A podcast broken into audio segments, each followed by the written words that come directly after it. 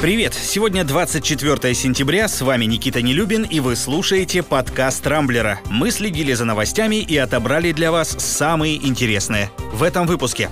У Беларуси появился тайный президент, рублю опять поплохело из-за санкций и Алексея Навального, кому на самом деле помогут российские таблетки от коронавируса за 12 с лишним тысяч, и торжество демократии. В Костромской области уборщица случайно возглавила сельскую администрацию.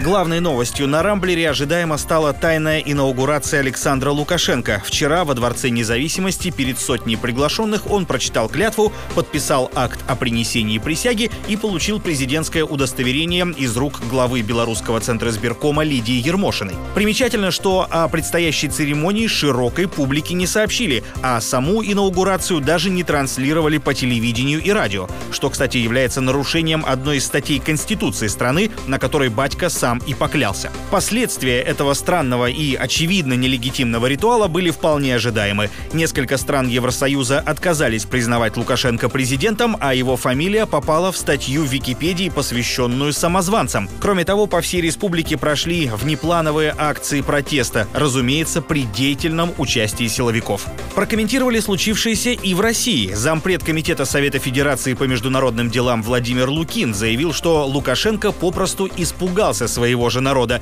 и решил, цитата, «по-мелкому обхитрить реальную общественную тенденцию». Сам собой напрашивается справедливый, но риторический вопрос. Если Лукашенко уверен, что набрал 80% голосов, то почему отказался широко афишировать свое вступление в должность? Один ответ на это, пожалуй, есть. Правда, находится он уже скорее в плоскости медицины. Российскому рублю опять стало нехорошо. Накануне на вечерней сессии московской биржи доллар торговался почти по 77 рублей, а евро вплотную подобралось к 90-рублевой отметке. По словам экспертов, российская валюта продолжает слабеть на фоне усиления геополитических рисков из-за отравления Алексея Навального, а также политического кризиса в Беларуси. Ну, хорошо, хоть от критической зависимости от колебаний цен на нефть России избавилась. По крайней мере, именно об этом вчера на встрече с сенаторами заявил Владимир Путин. Путин. Правда, нефтяные котировки еще с прошлого четверга неуклонно и стремительно падали, а вместе с ними и курс рубля, и лишь в последние два дня смогли чуть-чуть отыграть обвал. А тут еще и новая порция санкций подоспела. США вчера внесли в черный список восьмерых граждан России и несколько компаний, якобы причастных к киберпреступлениям, вмешательству в американские выборы и ситуации в Украине. Как все это отражается на нашей экономике, глава государства почему-то не рассказал.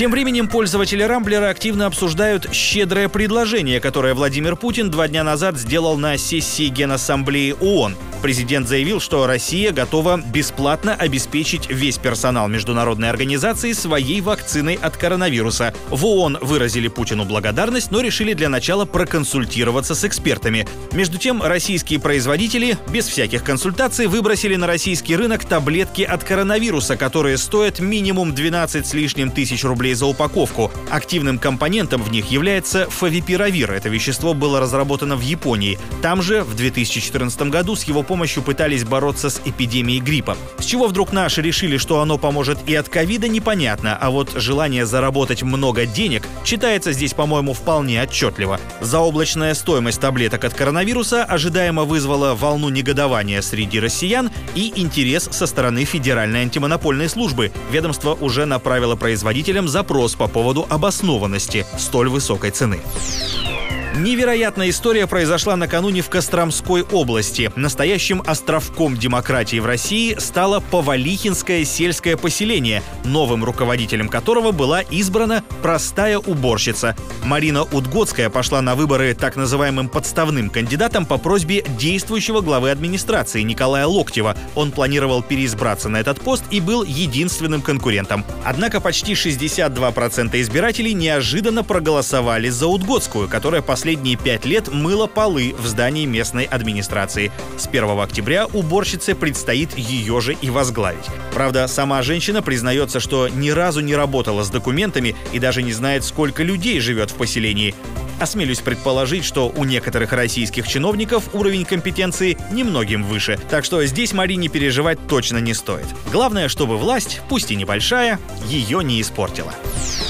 На этом пока все. С вами был Никита Нелюбин. Не пропускайте интересные новости, слушайте и подписывайтесь на нас в Google подкастах и CastBox. Увидимся на rambler.ru. Счастливо!